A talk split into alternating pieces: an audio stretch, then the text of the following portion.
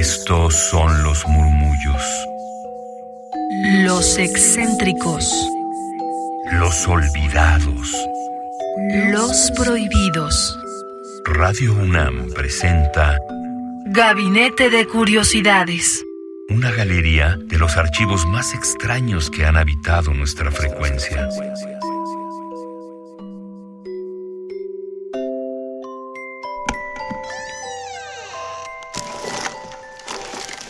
De archivo.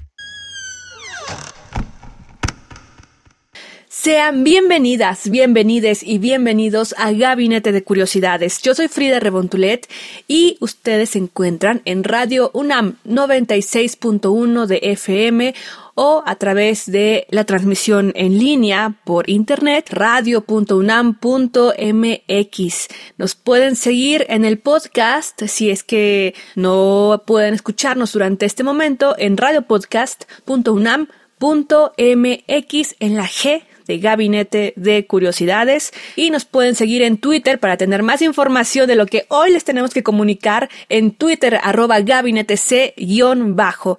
Amigas, amigos, amigues, hoy este programa es particularmente dedicado a la comunidad lesbiana, gay, bisexual, transexual, transgénero, travesti, intersexual, queer, asexual y más porque la diversidad es lo que nos une también como humanidad, aceptarlas y reconocerlas. Compañeros, hoy tenemos noticias muy particulares, históricas en Radio UNAM y para México en general, ya que el jueves 17 de marzo de 2022 se dio el reconocimiento como Memoria del Mundo de México a la colección de ficción sonora de Radio UNAM. Esto impulsado por Carmen Limón, nuestra subdirectora de Radio UNAM, y Yolanda Medina, jefa de la fonoteca de Radio UNAM. Dos mujeres que han emprendido este camino de investigación, análisis, y registro para lograr que las producciones de Radio UNAM tengan este reconocimiento importante, el Memoria del Mundo de México por la Organización de las Naciones Unidas para la Educación, la Ciencia y la Cultura. UNESCO y la colección, el acervo que ganó este honor fue llamada 60 años de contar historias, evolución de la ficción sonora en Radio UNAM de 1961 a 2020. Y esto es porque nos ha contado Yolanda Medina, jefa de la fonoteca de Radio UNAM, que si bien Radio UNAM ha tenido ya 85 años de vida, es que a partir de los años 60 comenzó esta conciencia de preservar las cintas, de preservar lo que se generaba, lo que se grababa, y fue justamente hasta los años 60, 61 en que se tienen ya los registros de las primeras grabaciones en Radio UNAM. Así que desde ese entonces hasta el 2020 es que se hizo esta colección, este acervo, esta investigación sobre la ficción sonora de Radio UNAM que documenta la evolución del género dramatizado a lo largo de seis décadas y que su principal característica es la diversidad en géneros radiofónicos y dramáticos, en duraciones, eran de larga duración. Ahora diversas generaciones están acostumbradas a lo inmediato, a formatos breves, así que con ello hacemos este recorrido de radiodramas que duran dos horas y media, dos horas, y bueno, el que hoy tenemos ese 25 minutos, pero por el espacio que tenemos eh, será un fragmento y les invitamos a que lo puedan sintonizar en cuanto esté disponible para todos, para todas, para todos ustedes.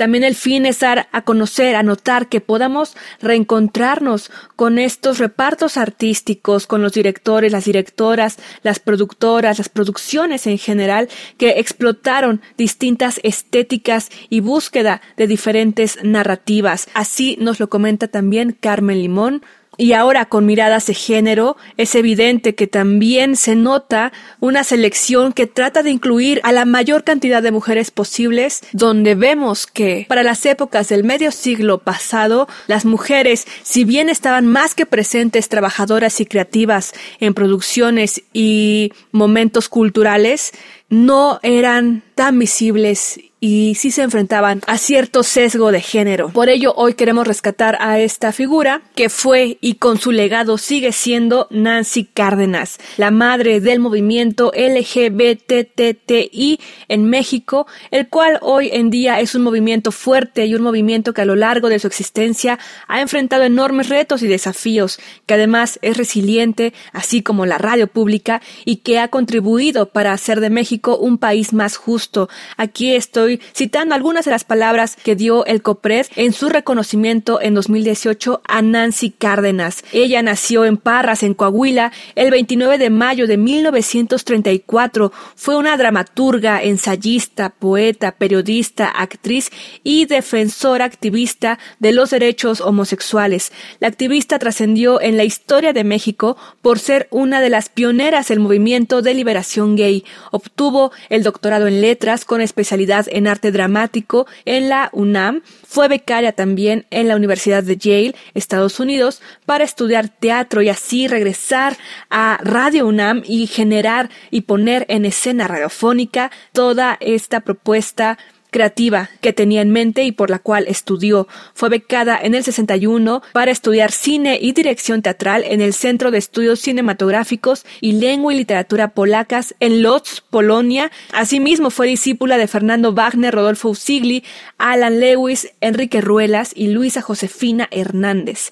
De regreso de Polonia como jefa de producción de Radio Universidad de esta su estación y coordinadora del Cineclub de la UNAM, Nancy tenía poder sobre la oferta cultural otorgándole una influencia que le serviría para abrir la brecha del movimiento estudiantil que comenzaba a surgir en el país. Muy amiga de Carlos Monsiváis, con quienes aquí en Radio UNAM formaron el programa El Cine y la Crítica, que ustedes ya lo conocen también y si no les invito a que lo puedan conocer, un programa que originalmente surgió como temas de cine y de cultura, pero conforme se avanzaba en el movimiento estudiantil fue parte importante para hacer contrapeso al gobierno que estaba siendo represor contra los estudiantes. Así que Nancy Cárdenas, un gran ejemplo, una mujer para admirar, que fue jefa de producción aquí en Radio UNAM, dirigió también como dramaturga, uno de estos radiodramas que ahora forman parte de la memoria de la UNESCO, Memoria de México, Memoria Histórica. Hay muchísimos datos que valen la pena destacar de Nancy Cárdenas porque realmente fue una mujer pionera en diversas cuestiones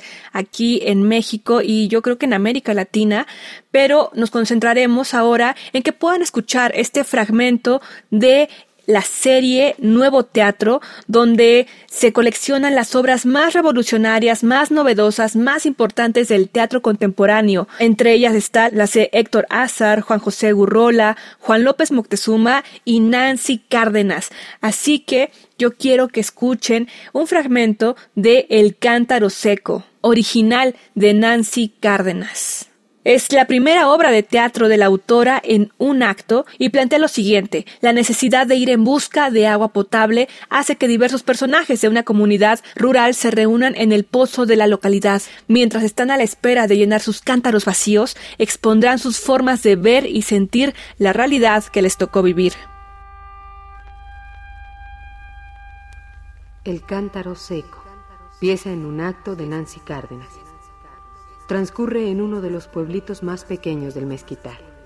Tiempo, mañana de un domingo de 1958. En el área derecha hay un pozo de agua típico de la región. Se nota que no está en uso. Junto a él empieza una barda semi-derruida que no vemos terminar. En el fondo, izquierda, muy lejos, una choza con su silueta irregular en pencas de maguey de puntas levantadas y un mezquite a su lado.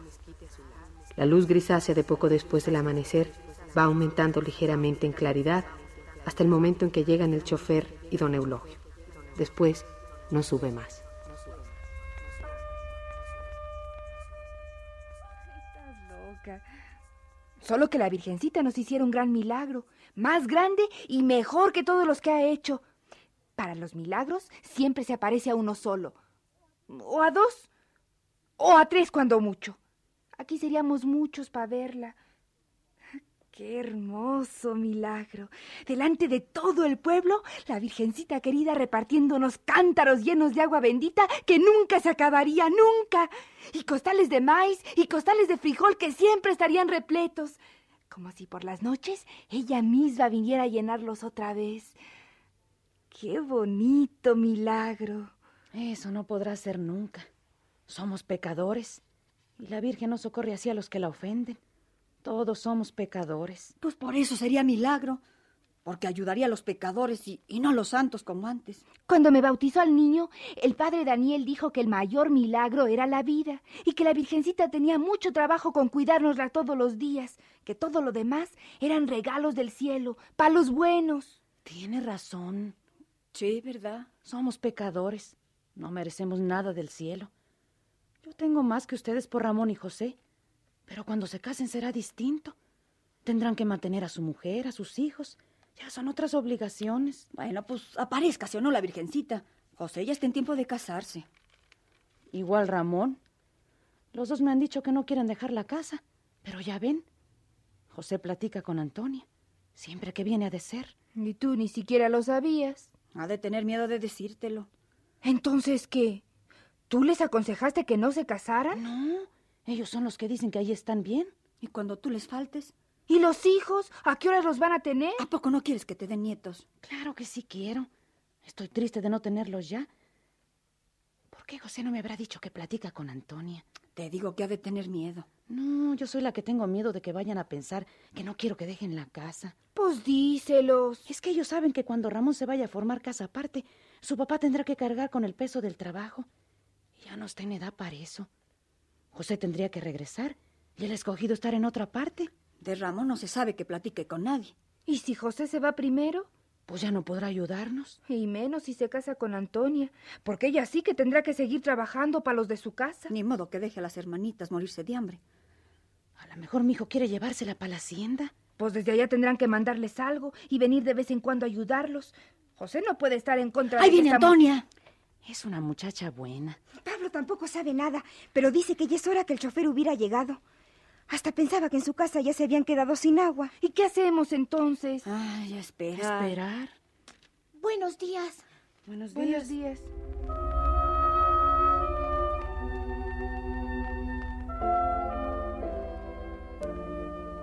Participaron Adriana Roel, Violet Gabriel, Tita Singer, Ketty Valdés, Adalea Vázquez, Raúl Dantés, Gastón Melo y Enrique Lizalte.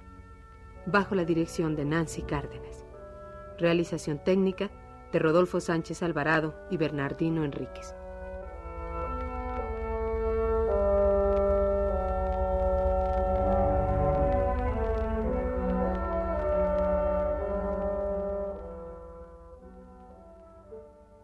Están en Gabinete de Curiosidades 96.1 de FM Radio UNAM con ustedes Frida Rebontulet y estamos dando cierre a este programa que hoy dedicamos a Nancy Cárdenas con el pretexto muy festivo, con mucho orgullo y mucho gusto de el reconocimiento que dio la UNESCO a Radio UNAM por su colección 60 años de contar historias, evolución de la ficción sonora en Radio UNAM de 1961 a 2020 y que ahora forman parte de esta memoria del mundo de México. Escuchamos la primera obra de teatro de Nancy Cárdenas, eh, de su autoría, bajo su dirección y producción.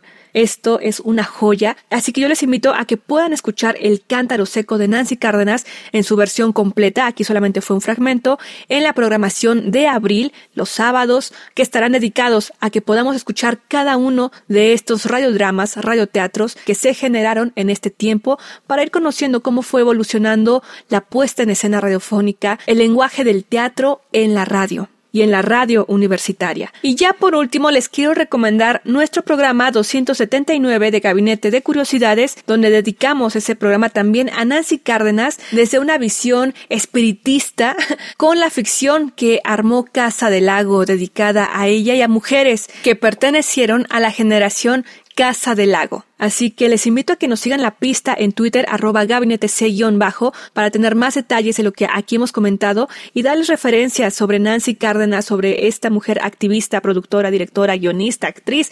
Una maravilla, precisamente un gabinete de curiosidades. Hasta la próxima. Radio UNAM presentó Gabinete de Curiosidades. Refugio de experimentación, memoria y diversidad sonora. Dispara tu curiosidad en la próxima emisión.